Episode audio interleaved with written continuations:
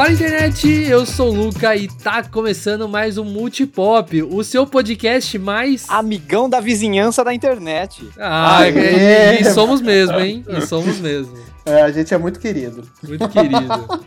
E hoje a gente tá aqui para falar sobre a Marvel, mas o que especialmente sobre a Marvel a gente vai falar, Marcel? A gente vai falar sobre o MCU, ou também conhecido como Universo Cinematográfico da Marvel. Esse universo maravilhoso de filmes que se interligam como sendo uma grande série cinematográfica, que era uma coisa que era muito realizada lá na década de 50 com os filmes da Universal, mas pro contexto do cinema moderno, a Marvel inovou e apresentou esse contexto aí pra gente. Hoje a gente tem que até se ligar no que a gente fala, porque hoje em dia não são só filmes, né? São séries também, né? Então, esse é esse universo da loucura que não para de crescer. E chega de papo, então vamos pra vinheta. It's time! Get over here! I love you. I know. I am the danger. I'm Batman. I make every shot count. Just roll. Action.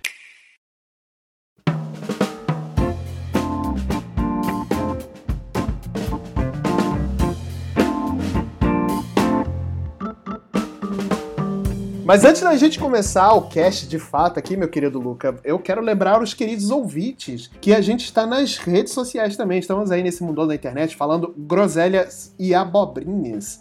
Nem tanto, a gente acerta de vez em quando também. vai falando isso, ninguém, ninguém vai seguir a gente, cara.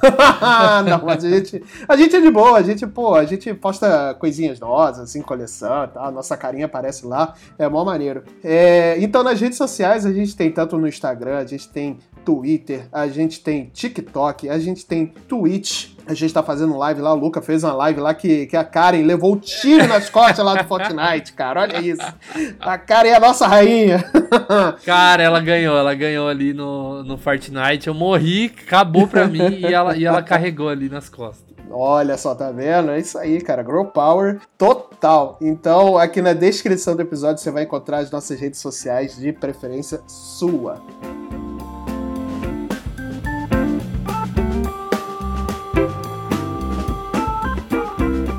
Olha, então, pra gente começar a falar de universo Marvel, a gente tem que falar do, do, do ponto de partida, o ponto zero do universo cinematográfico da Marvel, e eu estou falando de Homem de Ferro.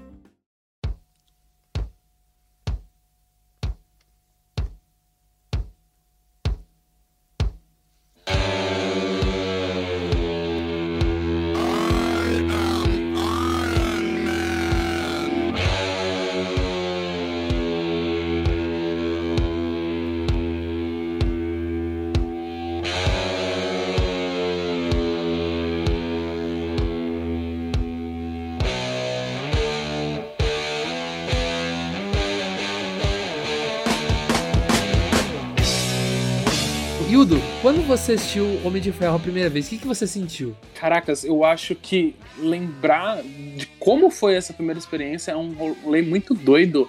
Porque eu acho que a primeira vez que eu assisti Homem de Ferro não foi no cinema, não foi uma grande experiência, não foi algo do qual eu imaginei que iria mudar a minha vida. Pelo contrário, foi um DVD aquele, a, aquele DVD, sabe aquele DVD que você compra em certas bancas pelo Brasil? Sim, Sim. aquele que. A, a, é... 3 por 10, eu tô ligado. exatamente, exatamente. Foi aquele DVD chegando em casa foi uma tarde de domingo qualquer, do qual eu tinha que assistir um filminho, sabe? Aquele filminho em família. Uhum. E eu assisti Homem de Ferro com, com mamãe, com papai, com a irmã, sabe? Assistindo ali de boa. E eu lembro de ter pensado, caracas, né? O Batman tá diferente. Eu, eu, eu, tipo, Caraca, porque... que absurdo! Me, me, desculpa, eu sei, assim, assim, eu sei que existem fãs de quadrinhos perante aqui nessa mesa linda e maravilhosa, mas eu não, não era um leitor de quadrinhos e eu não conhecia o Homem de Ferro. Eu, tipo, pra mim, Homem de Ferro rua, assim, sabe? Eu realmente não tinha uhum. a mínima, nunca, eu nunca tinha sido exposto a ele. Sabe, e eu Você sabe por quê? Conhecer o Homem de Ferro, conhecer o Homem de Ferro é muito cringe, não dá. É muito cringe, É muito cara. Me desculpa. Não, mas mano, isso é uma coisa que não é característica sua. Eu acho que muita gente, inclusive da nossa geração dos milênios, conhecia o Homem de Ferro só por causa dos jogos de Super Nintendo, Uhum. do, de arcade e tal. Uhum. Raramente uma pessoa pegava e lia um quadrinho do Homem de Ferro, porque, mano, vamos combinar, eles tem, não eram lá muito bons. São raros os É. quadrinhos do Homem de Ferro que são realmente bons. Então, e eu lembro que, por exemplo, o- a, a minha mãe e o meu pai, eles lembravam de uma participação do Homem de Ferro em algum desenho do Homem-Aranha. Um rolê assim, sabe? É, aquele- a- a- aqueles desenhos assim que, que não mexiam a, a boca, sabe? Que eram Sei. poucos frames por segundo. Nossa, eu lembro, eu lembro disso. Era esse, era esse rolê. Eu lembro de uma vez meu pai é, trazer pra casa um- um- uma animação do Thor, nessa pegada, Uhum. assim, sabe? Do qual não mexia a boca, era um negócio muito parado. E eu lembro de não ter vontade nenhuma de assistir aquilo, e eu parei de ver. Então, tipo assim. O Homem de Ferro, pra mim, a Marvel, pra mim, durante essa época, ela era muito. Ela era os X-Men e ela era o Quarteto Fantástico, sabe? E o Homem-Aranha. Uhum. Era, era isso que era Marvel pra mim, qualquer coisa fora disso não existia. Quarteto Fantástico por causa dos filmes, né? Não era muito Quarteto Fantástico por causa dos filmes. Quarteto Sim, Fantástico por causa dos sim. filmes. é, X-Men por conta da animação. E Sim, Homem-Aranha por sim, ser um dos melhores super-heróis de todos os tempos. Outra coisa que eu acho que é bem normal, os figurões da Marvel durante toda a década de 90 e todo mundo que cresceu nessa época cresceu acostumado com os X-Men e com o Homem-Aranha. Eu acho que isso é até uma coisa interessante de pontuar, é que justamente o Marvel Studios trabalhou com os personagens que ninguém quis comprar. É por isso que a gente viu Homem de Ferro no cinema. É verdade, é verdade. Porque todo mundo queria trabalhar exatamente com os personagens mais famosos, né? Que eram os X-Men, que era o Homem-Aranha, né? Sim. É, que tava, tava em alta na época, né? Não É. Homem de Ferro. Thor- Quem era Capitão América? Quem era Thor? Ninguém sabia nem quem era Viúva Negra. Gavião Arqueiro? Quem? Nossa, não, jamais. É, eu acho que Deus, né? até, eu não sei se vocês acham interessante, mas um resuminho do que aconteceu. Na década de 90, a Marvel, ela abriu falência, certo? Hum, Então a empresa foi pro também. fundo do buraco. Pra ela dar uma levantada lá no, no caixa interno, o que, que eles começaram a fazer? Vender as propriedades intelectuais dos personagens para gerar filmes. Aí, obviamente, os figurões foram os primeiros a serem comprados, que foi os X-Men, o Homem-Aranha, o Quarteto Fantástico, em dois momentos, uma vez gerou um filme ridículo e na outra um filme questionável, eu não vou nem comentar o de 2015. E, e A gente ainda vai debater o filme de 2015. é, Ah, ainda vamos. Não Eu aqui, eu graças quero. a Deus. Eu- Não- Eu prefiro. Vamos, vamos. Vamos sim. Vamos Mas Eu sou doido pra Ah, esse dia. A gente pode debater, a gente pode fazer um cast de filmes bostas da Marvel, que é Não, é não, sensacional.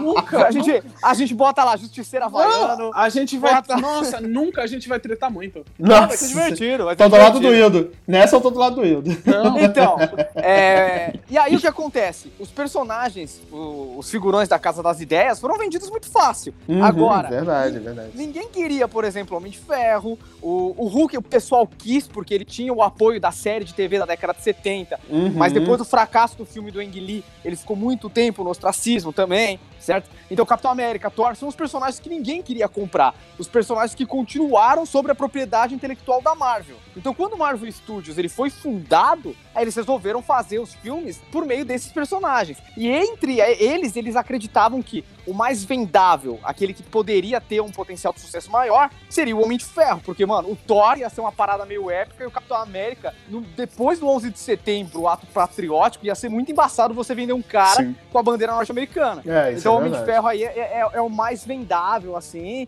Apostaram Na verdade, nele é o. Batman. Porque ele é o, e, e ele era o típico empresário norte-americano, né? Mulherengo, Batman. bem sucedido. É, e tinha tudo isso, né? Ele era o Batman. Inclusive, é curioso dizer que o, o- esse primeiro filme não é Disney, né? Ele é Paramount.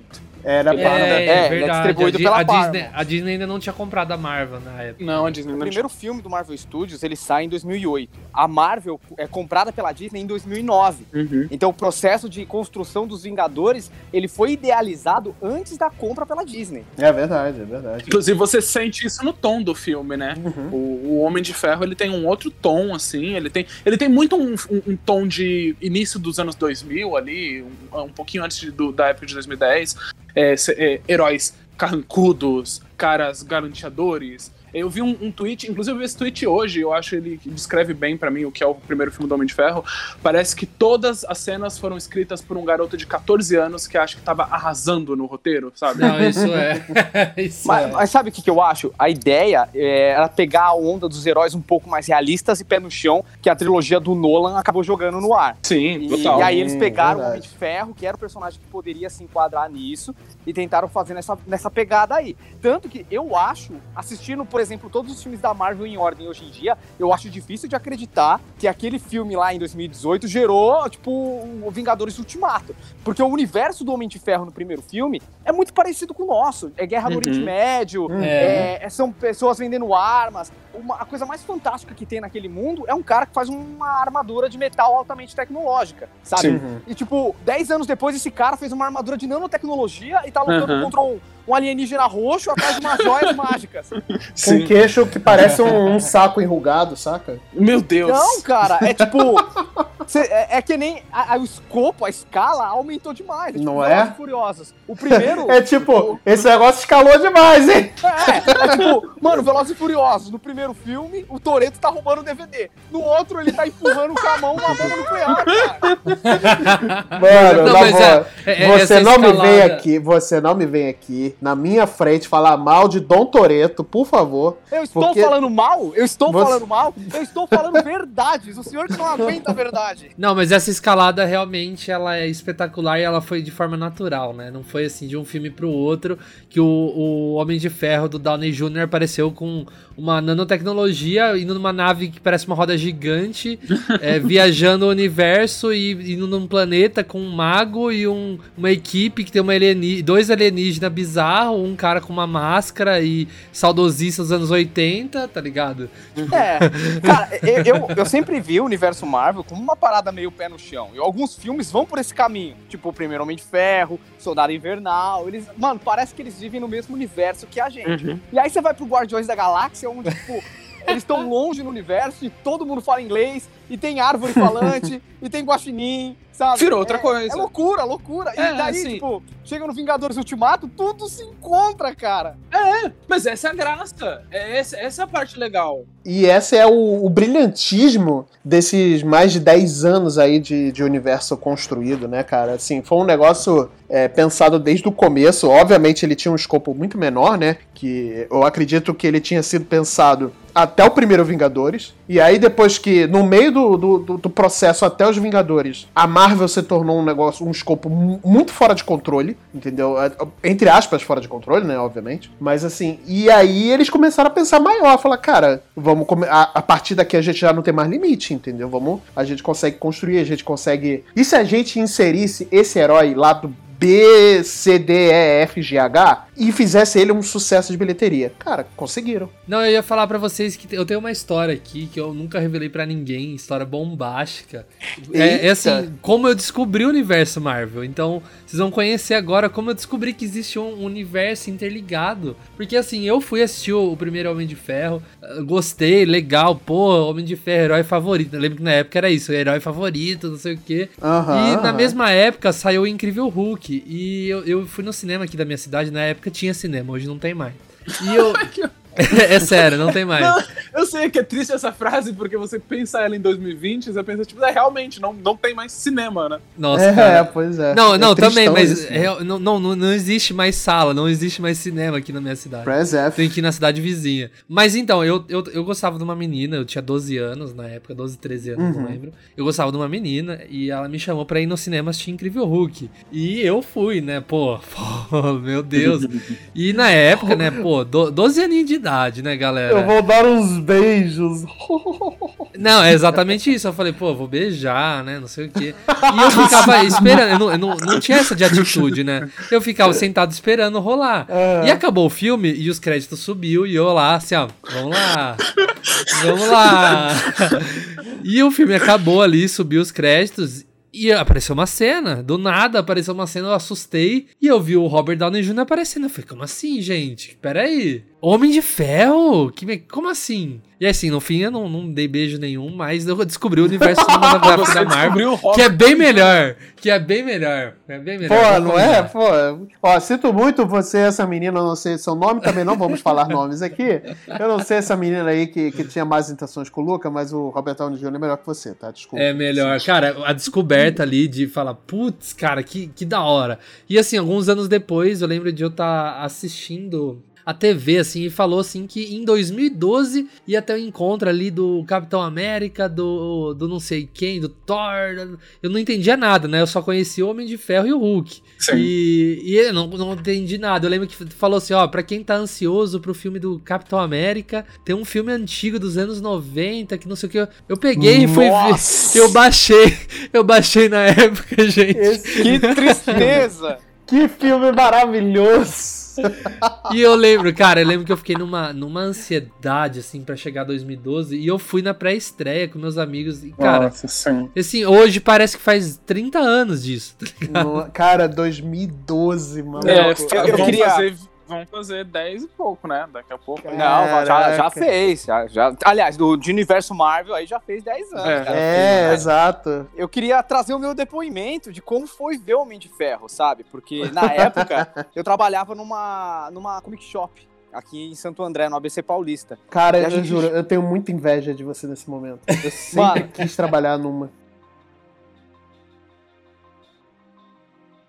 Mano, para, para. Eu te odeio, eu te odeio. Mentira, eu te amo, mas eu te odeio. A gente se organizava pra ir nos locais. Chama CHQ, ela existe até hoje, ela trabalha com cards, com jogos de tabuleiro e tal. E eu gostava muito de trampar lá. E o mais legal é que a gente se reunia e combinava pra ir ver filmes de super-herói baseados em quadrinhos, todo mundo junto, sabe? E aí a gente foi, mano, mas foi muita gente. Acho que foi umas 15 pessoas. A gente pegou uma, uma fileira inteira do cinema, sabe? E aí no mesmo dia eu tinha lido que o, o Samuel L. Jackson tinha aparecido nas gravações e tal. E tava rolando um burburinho muito forte que ele ia ser o Nick Fury. Porque Aham. num quadrinho chamado Supremos, que é a versão Ultimate dos Vingadores, ele é o Nick Fury. Sim, É, eu lembro da, dele- lembra da animação? São duas animações de Supremo. Isso, então. Isso é tudo baseado nos quadrinhos de 2001. 2001, não, acho que é 2001, 2002, do Mark Miller. E, no caso, o Brian Rich, que é o desenhista, faz o Nick Fury com os traços do Samuel L. Jackson. E aí teve esse burburinho, só que a gente falou, não, não é possível, é bom demais pra ser verdade, né, cara? é mentira, tal. Só que todo mundo tava falando de cena pós-crédito e tal. A gente falou, ah, mano, vamos ver qual é que é. Pra quem já teve o,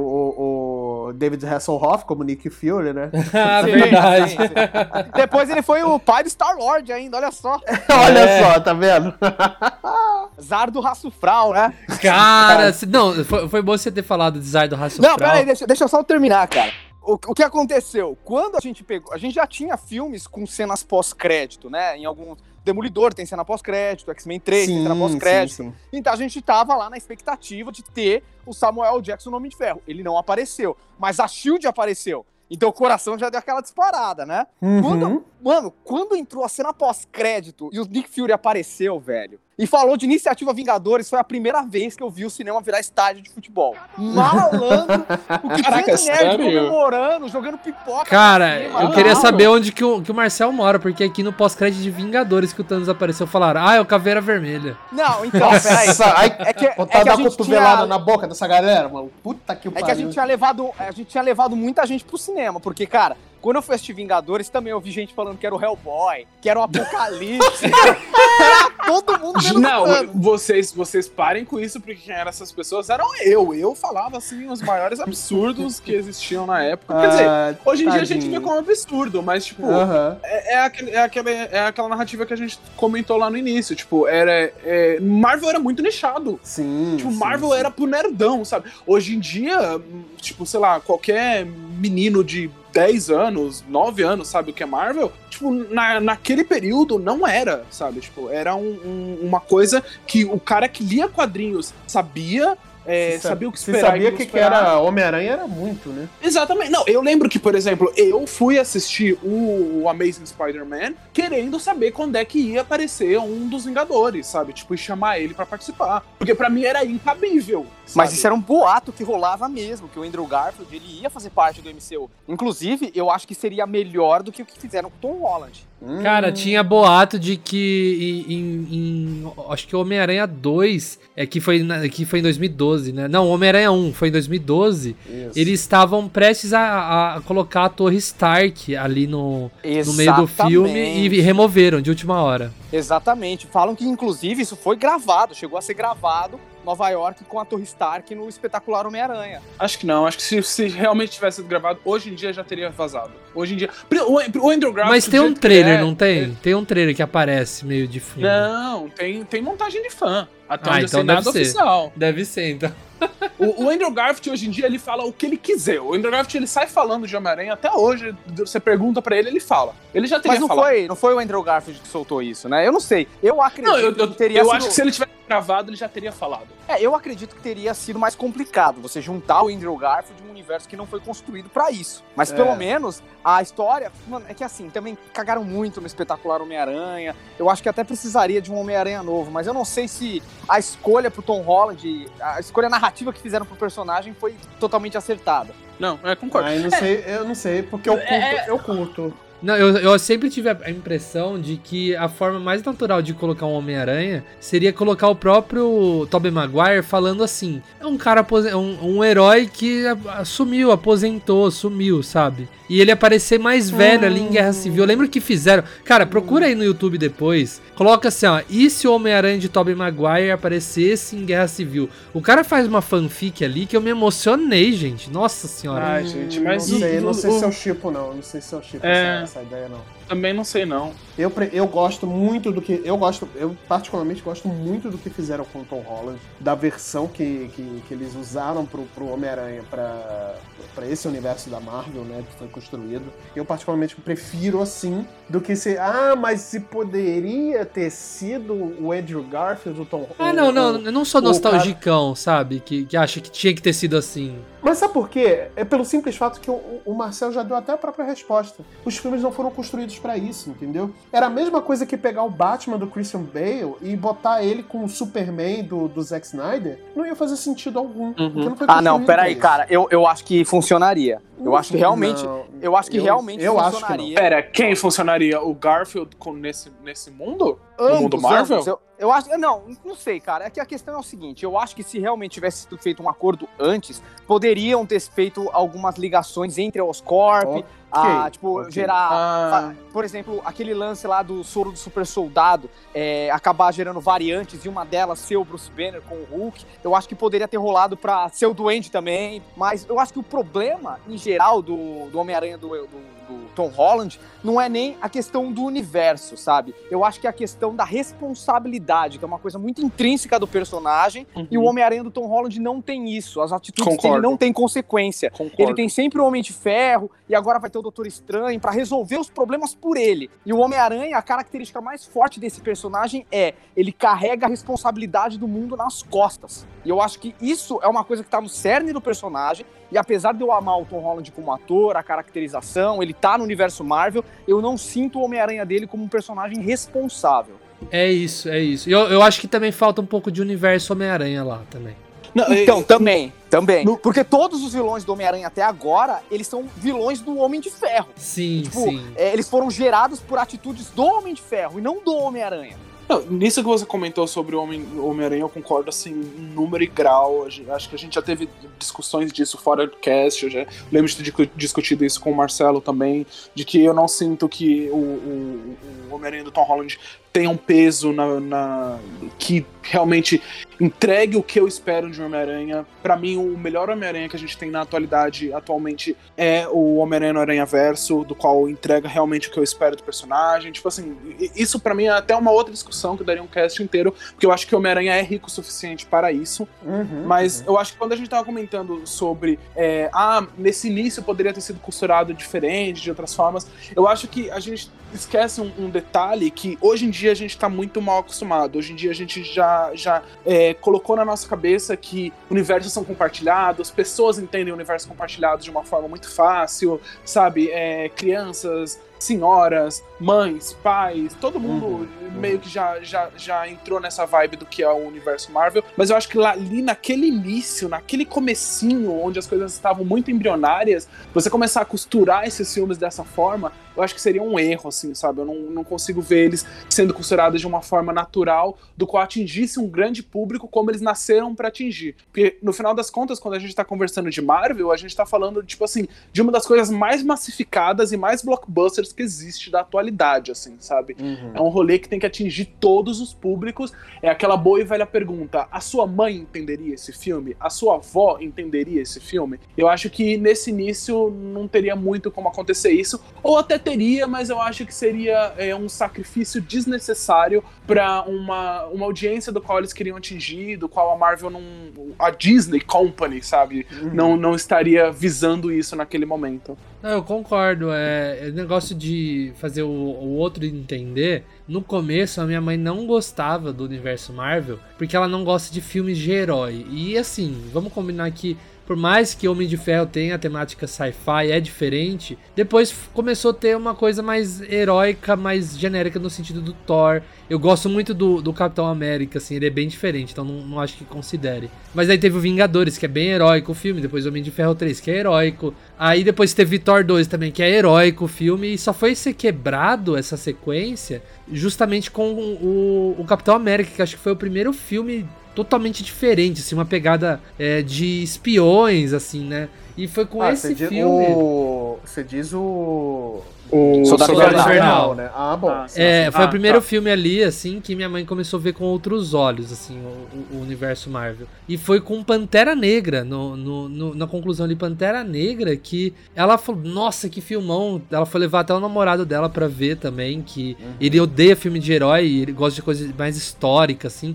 Ele adorou o filme. E ela começou a pegar hype, assim, e tanto que foi assistir o Vingadores com a gente lá depois, o, o, tanto Guerra Infinita quanto Ultimato, ela vibrou junto com a gente também. Legal, ela foi começou, começou a ter amor, assim, sabe? Antes, quando era o filme mais heróico, ela não tinha, e eu acho que é justamente a diferencial da Marvel. Muito se fala que ah, o filme de herói tá saturando. Não acho que tá, porque a Marvel ela dá um frescor para aquela coisa. O Pantera Negra é um filme é um filme de gênero ali até, se você for colocar no papel, assim, é diferente de, por exemplo, um Guardiões da Galáxia. Guardiões da Galáxia é um space opera, o, o Capitão América 2 é de espião, o, o Homem de Ferro é mais sci-fi tecnológico, o, o, o, primeiro Capitão América é um filme histórico. Então você vai colocando o Homem-Formiga é um heist, né? Um uhum. filme de assalto. E você tem o Guerra Infinita, que é uma mistura ali, um, uma coisa que, por exemplo, até o Ultimato tem o elemento heist do Homem-Formiga, né? Que é você ir lá assaltar, roubar aquela coisa, né? Uhum. Eu acho isso demais, gente. Eu acho, eu acho, isso dá um frescor,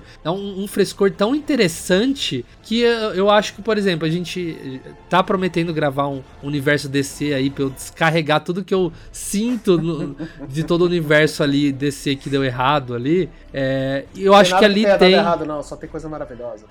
não, eu, eu acho que é isso que é ali que eles não souberam. Eles ficaram meio perdidos no gênero, entendeu? Sim, sim, isso eu concordo. É. Concordo muito com você.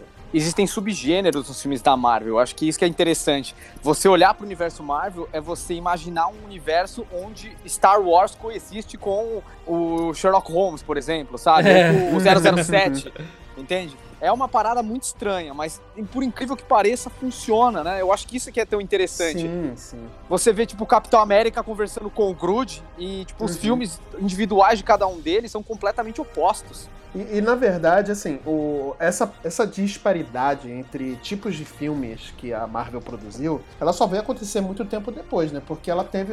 E ela sempre seguiu uma formulinha. Sim. Acho que até o, o Vingadores. É, a Era de Ultron era um negócio sempre. Uma, é, é era bom, mas era mais do mesmo. Eu acho que até pra depois, viu? É, até depois, ok. Mas eu acho que, assim, eu acho que ela seguiu muito. Eu acho que o que saiu muito fora da caixinha do mais do mesmo, mas é muito bom, é, foi o, o, o, Soldado Invernal. E realmente foi um. É, para mim é um filme muito fora da curva. Ele é um filme muito diferente de tudo que a Marvel tinha produzido até então. E aí, outro filme que saiu muito fora da curva, que eu acho muito bom, é o primeiro Homem-Formiga, entendeu? Nossa, pera!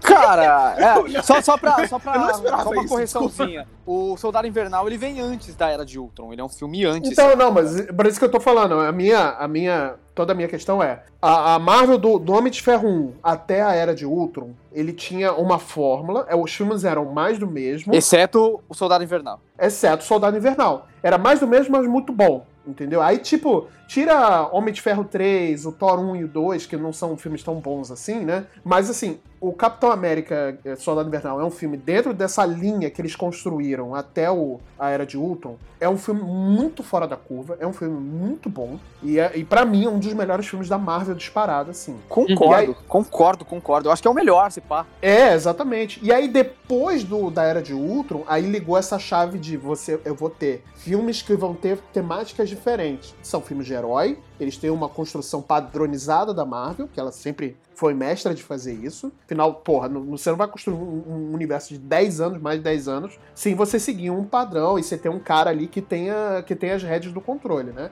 E aí, depois disso, é, ele fez o Homem-Formiga, que para mim é um outro filme muito fora da curva, é um filme muito bom para mim, minha opinião. Nossa. Mas eu acho que minimamente a gente pode dizer que ele é um outro filme muito fora da curva do, dos padrões Marvel até então. Não, e eu concordo, eu gosto do Homem-Formiga 1 também. Eu, eu acho engraçado, tipo, eu, eu não. Eu eu, eu, tenho até medo, assim, quando se trata de falar de Marvel, eu tenho um certo medo de falar, não vou mentir, não. Espero que não, uhum. ninguém me mate na rua e me aperdeje por, por isso. Cara, mas... mas... assim, se a gente for tentar com medo de ter opinião, a gente nunca vai falar nada, né? É, é, é complicado. Manda ver. Não, mas Manda é porque ver, é, eu, come, eu, eu acredito que, assim, o que você falou, assim, é, é total real, assim, diversos pontos do que você, do que você falou, bate com o que eu, que eu vejo, assim, uhum. no universo Marvel. Uhum. Mas, ao mesmo tempo, eu vejo ele de uma forma muito, muito mais homogênica do que isso que você me apresentou, assim, sabe? Do que o, o, o que o seu coração vê dentro dentro da, dessa uhum, fórmula. Uhum. Eu fico feliz de que você consiga ver essa disparidade entre os filmes,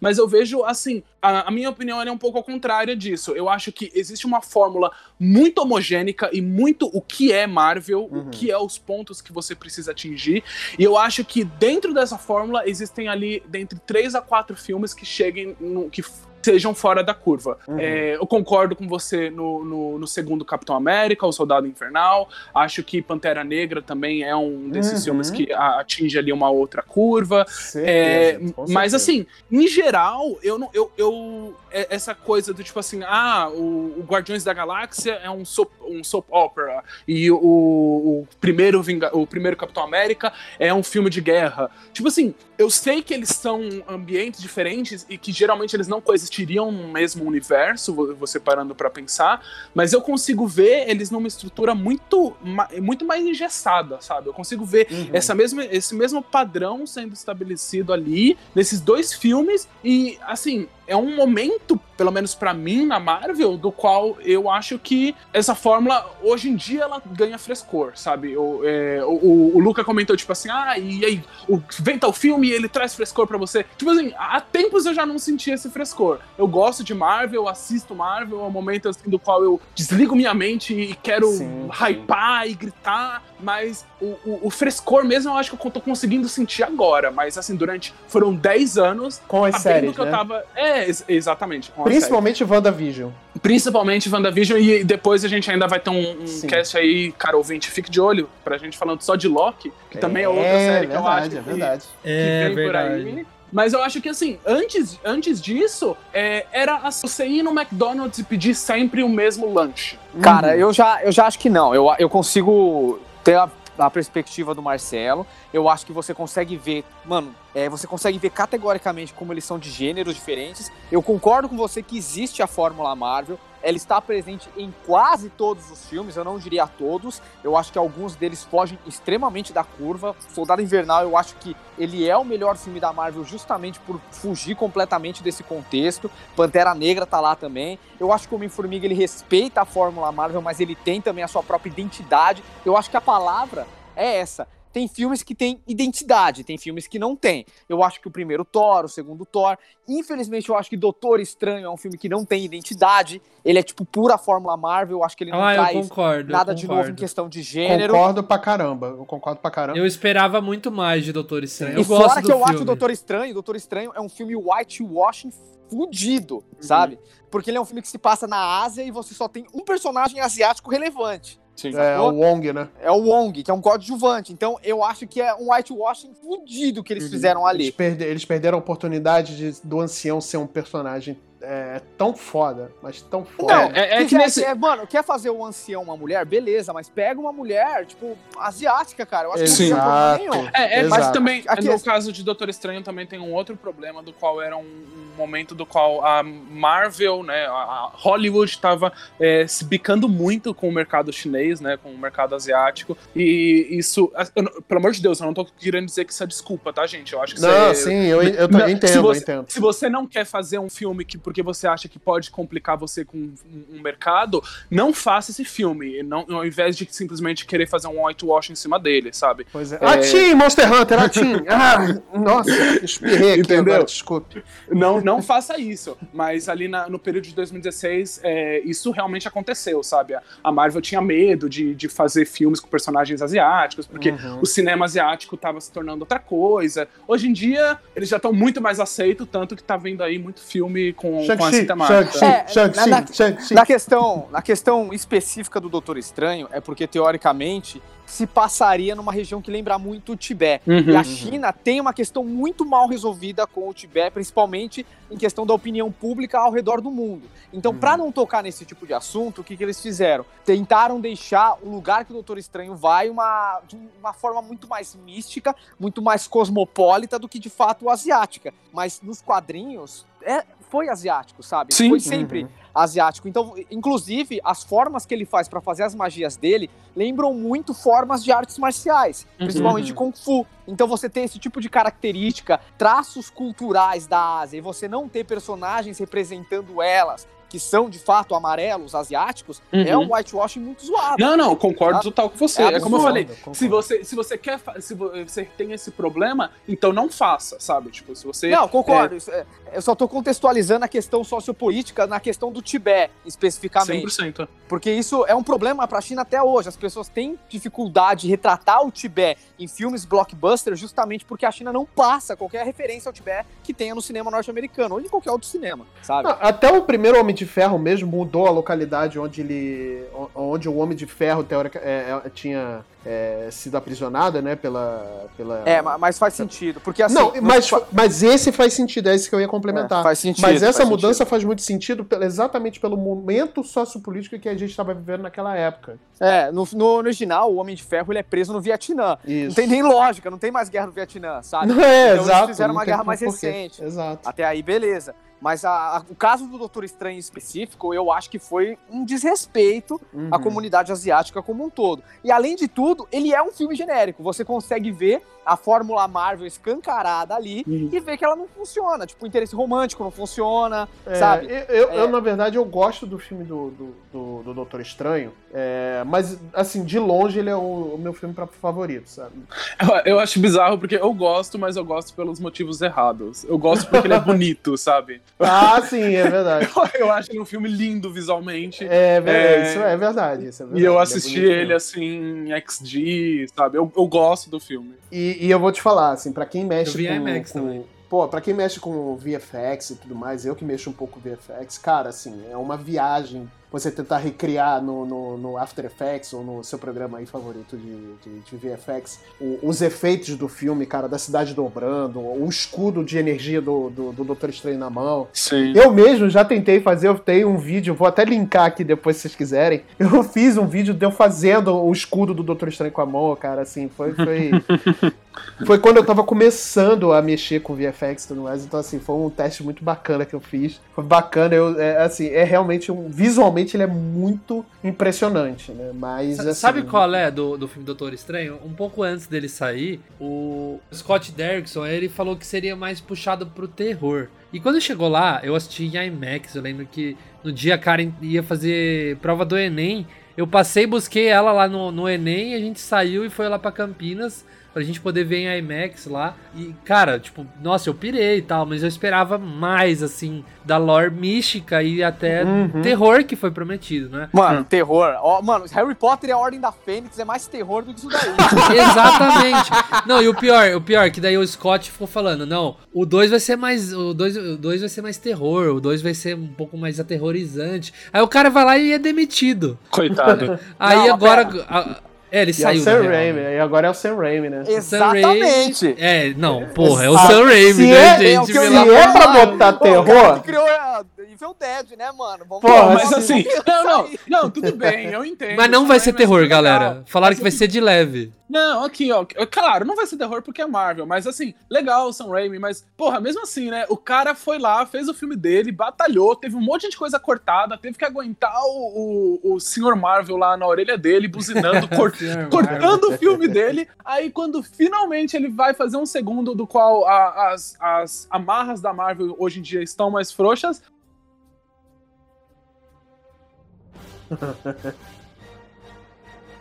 Ah. Mano, eu, Eu- eu, foi eu a- fico é me- triste, é mas o mesmo nem tipo tão de triste. treta. É o mesmo tipo de treta que rolou com o Edgar Wright no Fome Formiga, né? Sim, é, eu fico pensando a mesma coisa. Ou então com a Patty Jenks. Sim. Com a mesma coisa que rolou com a Patty Jenks no segundo filme do Thor, sabe? Eu sempre fico pensando É, assim, exato, sabe? exato. Porra, o, o autor, agora que ele poderia finalmente encontrar a voz dele, ele não vai por algum motivo. Cara, é, a única coisa que eu acho que é realmente interessante do, do Doutor Estranho é a construção do personagem que eventualmente vai ser um sucessor espiritual do Homem de Ferro, entenda como Uhum. quiser.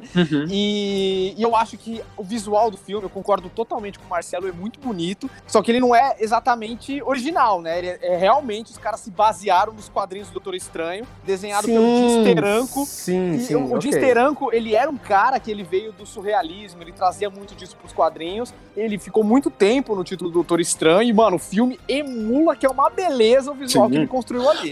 Pra mim, isso Ah, é o mas- correto. Mas é o correto, cara. Se for pra se basear. Não é um filme que é pra se basear em quadrinho, eu acho que nada mais justo do que fazer esse tipo de homenagem, cara. Eu, é, se é original ou não, cara, é, se for uma baita homenagem que fizeram, entendeu? Não, eu- eu acho que foi, foi pelo caminho certo. Ah, eu acho que eu gosto muito quando eu consigo ver, eu consigo ver a assinatura dos, dos desenhistas, dos roteiristas clássicos Uhum, dos filmes da uhum. Marvel. Por exemplo, enquanto o homem, o- enquanto o Doutor Estranho é Jim Steranko do começo ao fim, o Thor Ragnarok é Jack Kirby, mano, dos escarrado, cara. Isso, ah, cara, olha, é, Thor Ragnarok é um outro, é um negócio muito à parte pra mim, cara. Eu gosto muito, mas muito desse filme, simplesmente por causa de um gênio chamado Taika Waititi. Nossa, tá Nossa, aqui eu adoro Thor Ragnarok. Cara, quem Mano. fala mal desse filme. Mano, quem fala mal desse filme merece. Merece assistir Esquadrão Suicida em loop, cara. Pelo amor de Deus. Ouviu, Não, Aslan? gente, Você ouviu não. bem isso, cara? Ai, meu Deus. Não, ele não gente, gosta, ele não gosta de, eu de dizer Thor que- Ragnarok. É, eu posso dizer que o, o Thor Ragnarok ele foi um filme que melhorou comigo, porque eu não, eu não, Aham. não tinha gostado tanto dele no- da primeira vez que eu assisti. Porque eu já conheci o Taika. Eu já tinha assistido o Taika em, em What We Do in the Shadows. Nossa, esse filme é, é- maravilhoso. Nossa, essa comédia é perfeita, assim. É um filme maravilhoso. Juro, eu acho que foi o filme de comédia que eu mais ri nos últimos, sei lá, Nossa. 15 anos, cara, na Eu- boa. Nossa, eu adorei. Eu ria, assim, sabe? Tipo, eu tinha ataques Mas- de risos Mas qual- ri de chorar. assim. muito. Não, Muito. eu também, eu também. Não, e aí assim, eu, eu já, tinha, eu já conhe- tinha conhecido o Taika pelo Watching Do in the Shadows, e aí eu fui assistir o Thor, e eu acho que eu tava esperando muito um filme do Taika, Uhum. e eu acho que o Thor, ele é um filme do Taika, mas ele é um filme do Taika pela Marvel. Sim. E aí entra de novo naquilo que a gente tava conversando, tipo, de eu consigo ver a, uma, a fórmula homogênica da Marvel, a, a, atuando naquele filme. Sim, E aí- sim, sim. E aí, depois que eu fui. e Depois de um tempo que eu fui reassistir esse filme, quando ele chegou em uma das plataformas, eu nem sei qual, eu não era Disney Plus ainda na época, Uhum. mas ele chegou em uma das plataformas aí, e eu reassisti ele, e aí eu falei, tipo, pô, realmente, eu consegui ver mais Taika nele, sabe? E menos Marvel. Não, eu é. acho que ele ainda, ele ainda é um dos filmes mais loucos e soltos do qual a Marvel já fez em um bom tempo. Uhum. Mas assim, eu ainda quero mais ainda um Thor 4, porque eu acho que agora sim o Taika vai ter a Ele tá liberdade descontrolado. dele. Ele vai estar É, descontrolado. É, agora eu quero isso, sabe? Agora eu quero assim. É isso. Não, ó, o que, o que eu falo assim. Não, e a estética de no- metal do- e a estética de, de heavy metal também é puta que pariu. Não, Isso- isso já total. me Não, pra o- caralho. o- o- mano, a primeira vez que eu vi sobre Thor Ragnarok, ele foi anunciado naquele dia que foi anunciado Guerra Infinita parte 1 e 2. E a logo era sim, totalmente sim. sombria e tal. Quando anunciaram o Taika Waititi, eu lembro que eu ficava assistindo o Omelete, os caras ficavam, botaram um cara de comédia, como assim, não sei o quê. E eu fiquei, porra, mano, é, porque na época a prioridade era ter um filme nível Senhor dos Anéis do Thor, né? E o, o Taika, ele foi pra uma Uhum. Era direção pra ser o oposta. 2, né? Era É, pra ser o 2. Era pra ser o 2, aí era pra ser o 3 também não foi, graças a Deus. É, ainda e, bem. e veio essa loucura do Taika, e eu falei, cara, eu gostei tanto desse filme que eu quero. na época que o James Gunn saiu de Guardiões, eu falei, quem tem que dirigir Guardiões tem que ser o Taika, que ele tem não a mesma pegada, que cada um tem suas visões diferentes. Sim, sim. Mas, sim. tipo, não, não ia ser legal um diretor velho pegar Guardiões da Galáxia que não ia entender a vibe, né? E agora com o, o Amor e. a- o Amor e Trovão, né? Love Parece and nome Thunder. de novela da, da Record. Nossa. E, e- e- e o Taika tá descontrolado, gente. Ele tá descontrolado. O que, que é aquele Thor com 10 metros de braço ali? Nossa com, senhora. com regata e ao mesmo tempo aquelas novas roupas de Guardiões da Galáxia também que vai ter, né? Você tá falando do braço do Tom, mas você já viu o tamanho do braço da Jane Foster? Mano, Não, aquilo, tá aquilo é errado, tá errado, tá errado, gente. Eu tenho que desmentir isso pra vocês. A, Caralho. a, a, Jane, a Jane desse filme mesmo, ela foi vista, procurem aí, ela tava bem oculta. Ela tá com uma aparência bem fragilizada, que estão achando que pode ser o câncer dela, que ela tem nos quadrinhos, né? Aham. E essa foto da, da Natalie Portman bombada é de outro filme. É, é antigo. Ah. É de dois, três anos atrás, gente. Olha isso. Me enganaram, cara. Me enganaram. Enganaram. Porra, Enganaram. 14, 14 pessoas enganadas é fácil aí. Foi, fácil. Eu tava. Eu já tava falando, caraca, a mãe tá on, hein? Pelo amor de Deus. Putz, coração. eu já falo, porra, caralho, eu acho que eu só tive esse braço quando eu estava na minha fase de adolescência.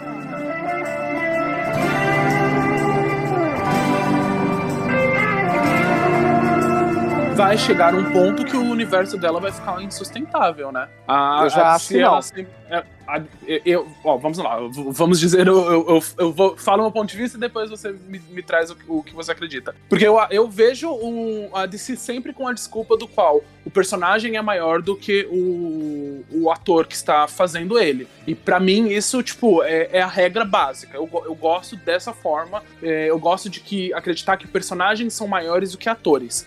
Então, eu não, eu não sou apaixonado pelo Tom Maguire, pelo Tom Holland, eu sou apaixonado pelo Homem-Aranha. É. É, sabe, eu gosto do personagem, eu acho que eles são maiores do que qualquer coisa. Vai chegar um momento do qual você vai ter um cara, o cara não vai estar querendo mais fazer o seu personagem, e você vai ficar muito mais complicado, vai ficar muito mais inviável de você fazer um filme citando, sei lá, o, o, o Capitão América, sendo que o, o Chris Evans já tá de saco cheio, o Chris Evans não quer mais aparecer. E ao mesmo tempo que seria muito legal o Capitão América aparecer num filme futuro, assim, sabe? Mas, é, o Capitão América eles deram um jeito, né? Não, eu acho que vai dar um jeito com todos. A Marvel vai acabar virando uma questão de legado, são os mantos que vão passar pra frente. Uhum. Agora, se você quer ver o Steve Rogers de novo, eu não vejo porque a Marvel não pode trocar o ator, sabe? Ela já fez isso antes. Eu acho que ela não conseguiria fazer isso hoje, É, mais mano, hoje em dia. Ah, eu acho que faria, cara. Eu acho, eu acho que, hoje em dia ela não consegue. Porque o, o, o- Quando eu digo futuro, gente, eu digo futuro mesmo. Eu digo assim, daqui a 20 anos. Sabe? O dobro do que o universo tem hoje em dia. Não, eu mas, consigo. mas aí que tá. Você acha que o, o- daqui a 20 anos o mercado de filmes de, de, de- de quadrinhos Vai ter mudado. vai ter mudado completamente. drasticamente, horrores. entendeu? Mas Exato. eu, fico mas eu fico imaginando, tipo assim, vai chegar um ponto do qual essa fórmula vai ficar insustentável, sabe? Eu- e do, do qual eu, eu, eu gostaria de imaginar sempre que os personagens são maiores do que aqueles que estão fazendo eles. Uhum. Então, eu não queria ficar dependendo do, de ver um monte de fã é, pedindo ai, volta o Robert Downey Jr. Tipo, meu, o Robert Downey Jr. foi um cara sensacional. Ele, o que ele É. entregou pro personagem foi maravilhoso. Só que o Homem de Ferro é mais do que ele, sabe? Você, o- a- atualmente, você não conseguiria fazer nada com o Homem de Ferro se você não colocasse o Robert Downey Jr. Ô Hildo, mas eu acho uma coisa que é interessante que a Marvel tá fazendo, pensando dessa forma, é que você tem uma rotatividade e uma valorização de mais personagens do que aqueles figurões que eles sempre colocam na mídia. Sabe? Justo. A DC, ela tá vendendo, ela tá batendo na tecla de Batman o tempo todo. Você Justo coisa também. do Batman, sabe? Concordo. Você troca o ator, é sempre Batman, Batman, Batman. Uhum. A Marvel não. O que, que eles estão fazendo? Pô, o, o Homem de Ferro, ele teve três filmes solos, mas ele apareceu numa porrada de filme. Ele já Uhum. teve o tempo dele. Tá na hora de outros personagens terem a mesma oportunidade. Vamos trazer o Wakanda, vamos trazer o Shang-Chi. Tem tantos Justo. personagens na Marvel, tem 3 mil personagens na Marvel que eles podem explorar. Por que, que eles vão ter que lucrar só em cima do Homem de Ferro? Eu Uhum. acho que isso é a grande a grande possibilidade que a Marvel ela está explorando. Ela tem um milhão de personagens e ela pode dar relevância para todos. Sim. Ela não precisa se prender somente no Homem de Ferro. Já Justo. passou. Ela já, É, não, eu acho legal. Eu acho, que, eu acho que isso que você tá falando é, é maravilhoso. Só que eu sempre fico pensando para além de. De pa- para outras mídias, sabe? Fico, é, é, você não consegue fazer um desenho animado do, do, do Homem de Ferro se não for a voz do Robert Downey Jr., sabe? Você não consegue fazer um, um, um peido hoje em dia se você não, não for esses caras, sabe? Assim, eu vou. Eu vou, eu vou dizer por- em outra mídia, por exemplo. Você pode até. Pode falar o que for do jogo do- do- dos Vingadores. É, é um jogo questionável, assim. No minimamente a gente pode dizer que é um jogo questionável, entendeu? Mas o voice acting, cara, do, do- dos atores, e eh, eu achei maravilhoso. Eu acho muito legal, mas é isso que eu tô falando. Eu acho que você deu a oportunidade de daquilo ser fomentado por outras, por outras vidas, sabe? Por outras pessoas. Uhum. Eu quero isso, eu, eu sempre quero. Isso que eu tô falando, eu acho que o, o, o Marcel me conseguiu convencer legal, assim, sabe? Eu, é, o, o, o que eu vejo hoje em dia agora, então, vou, vou, vou- vou reformular aqui um pouquinho. Uhum. Eu quero que a, o, o, o legado continue e o manto seja passado para que novas vozes sejam agregadas nisso, Uhum. mas ao mesmo tempo eu quero também que o fã permita que esses personagens sejam retocados por outras ideias. Eu quero que Ah, todo sim. mundo se divirta, Beleza. sabe? Eu quero uma caixa, eu quero um, um- um- mundo colorido, diverso e de várias vozes, de várias formas, sabe? Olha, eu, eu acho que no caso do universo Marvel, o que eles estão fazendo no, cinema é muito melhor do que eles, que eles fazem nos quadrinhos há anos. E isso vocês estão ouvindo de um fã de quadrinhos. Porque eu tenho um problema seríssimo do jeito que eles conduzem o Homem-Aranha, por exemplo. Que eles não deixam o personagem evoluir. Ele é sempre aquele cara falido que trabalha no Clarim, tira foto de si mesmo pra poder sobreviver. Isso enche o saco, sabe? Toda vez que alguém esboça de amadurecer o Peter, alguém lá, algum editor-chefe, puxa essa ideia pra trás. Isso me irrita. E no universo cinematográfico, a partir do momento que eles atrelam o ator ao personagem, o ator saiu, acabou aquele personagem, a história dele foi contada, o arco dele foi fechado, ele contribuiu com o que tinha que contribuir, porque a vida é assim, é feita de ciclos. As pessoas elas entram na sua vida e uma hora elas saem. Uhum. E tá tudo bem, sabe? Eu acho que isso é uma oportunidade da gente ver os heróis amadurecendo, aprendendo e completando os seus ciclos de uma forma que os quadrinhos não têm coragem de fazer. Uhum. Então eu acho que isso é bom no universo Marvel. Eu acho que isso é, é acertado. Se você quiser lá na frente fazer uma guerra civil, guerra civil não, lá na frente fazer uma guerra secreta, se juntar todo mundo tal, nos últimos 30 anos de universo cinematográfico no futuro, beleza, sabe? Mas eu acho importante eles encerrarem os seus ciclos e darem continuidade com novos personagens e tal. E como o Hildo falou, realmente, o fã tem que entender que nas outras mídias, outras características, outras versões, outras perspectivas daqueles personagens podem surgir e podem ser reinterpretados. E beleza, é isso aí, cara.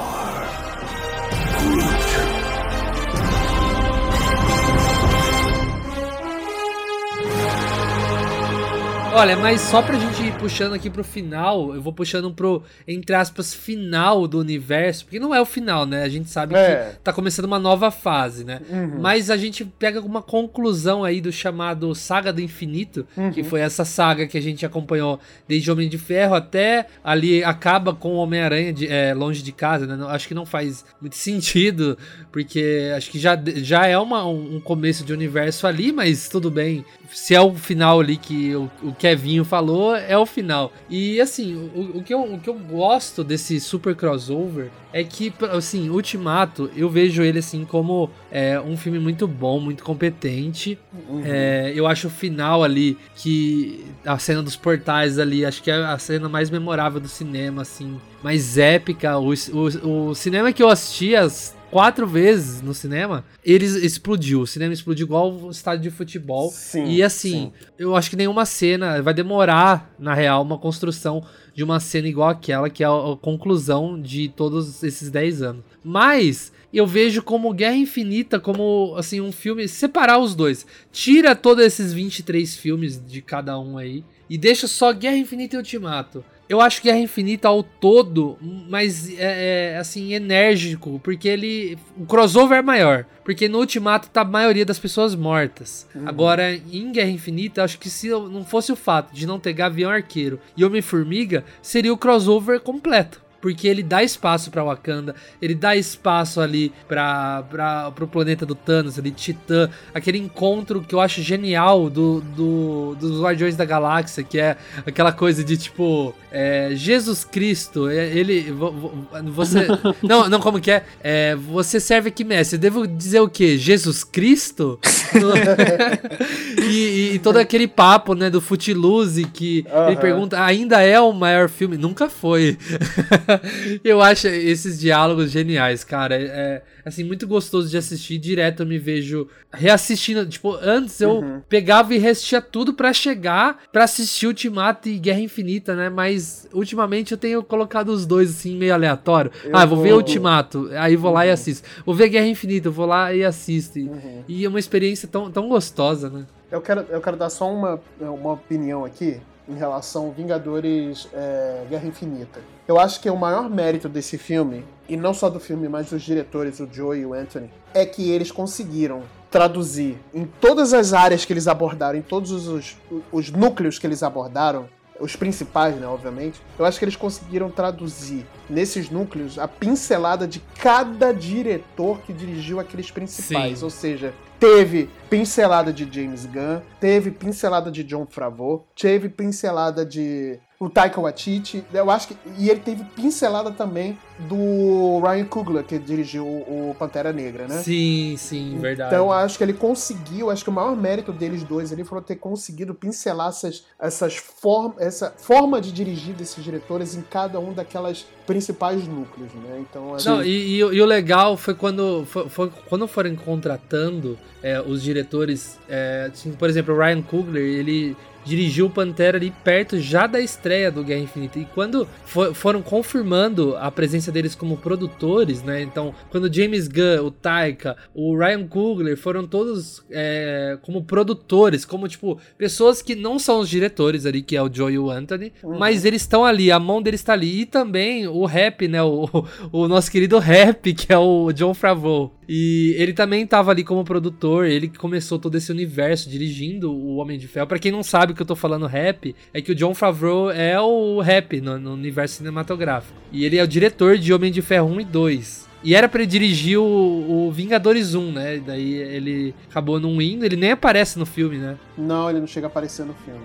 E, e foi legal trazer ele de volta ali como produtor também, porque ele já tava ali no sucesso de Mogli, ele já tava dirigindo o Rei Leão, já tava mexendo ali com Star Wars, Mandaloriano e tudo mais. E ter trazido ele também foi bem legal, cara. Que ali o encerramento de Ultimato, que tá ali a Morgan e ele sentado, Uhum. falando que vai trazer todos os cheeseburgers do mundo. Cara, nossa, aquilo me É, emocionou. foi- é, Porra, foi velho. é, O foi- John Favreau. Que é uma referência direta ao Vingadores, o Homem de Ferro. Homem de 1 Ferro também, 1, né? né? É. Exatamente. Que a primeira assim. coisa que o Tony Stark faz depois de sair do cativeiro é que ele quer um hambúrguer. Eu É o, Entendo o ele. cheeseburgerzinho dele lá.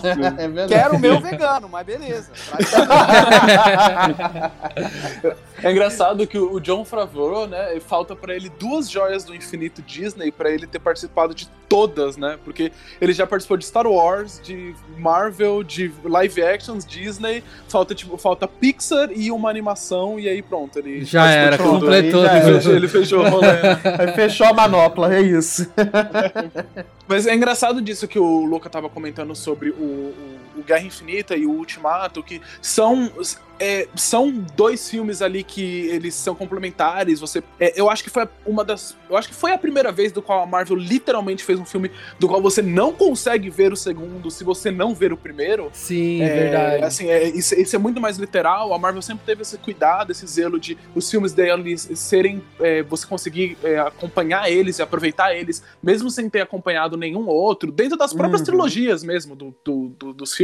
E eu acho que é a primeira vez que eles fazem isso, mas assim, no- dentro do meu coração, eu amo Ultimato. Foi um, como o Luca comentou, é, realmente foi, foi uma das experiências mais doidas que eu já tive no cinema na minha vida. Eu gritei, eu saí sem voz, eu assisti o filme ao lado de um amigo meu que ele tem tipo dois metros de altura e ele é gigantesco. E eu dava tanto soco no braço dele que ele saiu com o braço doendo, assim, sabe? Cara, me lembra de nunca ir no cinema com você, mano. Porque eu, eu- eu- eu- sabe, sabe aquele momento de felicidade que você começa a dar soco no seu amigo? Tipo, mano, isso tá acontecendo! Isso aconteceu comigo, então foi muito legal. Mas ao mesmo tempo eu ainda acho que Guerra Infinita é um filme melhor. Eu acho o Ultimato um filme muito legal, um filme muito fanservice, mas eu vejo Guerra Infinita e eu fico tipo, caraca, Guerra Infinita tem um arco narrativo, tem um protagonista, que eu acho que é uma coisa que não tem muito no Ultimato. Eu acho que o Thanos é um protagonista do Guerra Infinita, é a Uhum. jornada dele. Você vê quem, você vê ele primeiro, depois você vê como ele termina. Eu gosto muito, muito de Guerra Infinita por conta disso. Mas acho que, que Ultimato, assim, realmente é um, é um marco pro cinema. Quem fala que não é, só tá sendo snob, só tá querendo ser. Ai, Tá, tá sendo cringe. arte, Tá sendo é, cringe demais só- aí. é cringe o, o- o Tem tatuagem de, de, de Vingadores aí pra dizer? Então não tem, né? Então pronto. Aí... É, exatamente. Mas Ultimato assim, é um marco cinematográfico que vai, que vai ficar pra história e vai ser relembrado como a, a primeira vez do qual um blockbuster transformou um filme no estádio. Uhum. Mas ah, Guerra Infinita mora no meu coração, assim, sabe? Cara, eu acho que Guerra Infinita é muito mais filme do que Ultimato, né? Ele tem um roteiro melhor, Sim. ele tem um arco narrativo Um arco, melhor, né? ele é melhor construído, É sabe? o filme do Thanos também, né? O filme É, É. ele- então, eu acho que isso é o grande acerto. Foi a primeira vez que a Marvel colocou um vilão como protagonista, né? Sim. Porque eu acho que foi acertado, não tinha como você dar destaque pra todos os personagens que aparecem em Guerra Infinita. Então o que ele fez? Deu protagonista pro vilão, que é o fio condutor de toda a trama, né? De todos esses 10 anos de saga do infinito. E eu acho que foi muito acertado. Sim. Agora, Vingadores Ultimato, realmente, eu acho que Guerra Infinita como filme, como arte, eu acho ele melhor, mas como catarse, Vingadores Ultimato dificilmente vai ser superado. É. Aquilo foi uma loucura. É, isso é verdade. É, é muito épico. É, é é uma, uma sequência é muito legal, assim. Eu tava até vendo as cenas deletadas. Tem ali uma parte que eles entram numa trincheira e começam a discutir entre eles. A gente Eu vai falar de concordo. spoilers? Spoilers? A gente vai falar de spoilers. Não, é- é- não, a gente, a, a gente tá falando mais no geral, assim, mas é uma cena deletada que eles estão meio que combinando a estratégia ali entre as trincheiras, né? E acabou sendo cortado que ia tirar o ritmo daquela batalhona que, que tava, que re- é, realmente eles param e começam a conversar entre eles ali. É, é legal a experiência de você assistir, porque você tá vendo vários heróis que ali no filme acabaram nem se interagindo, mas, cara, é legal demais. As cenas deletadas dão um complemento bem legal mesmo.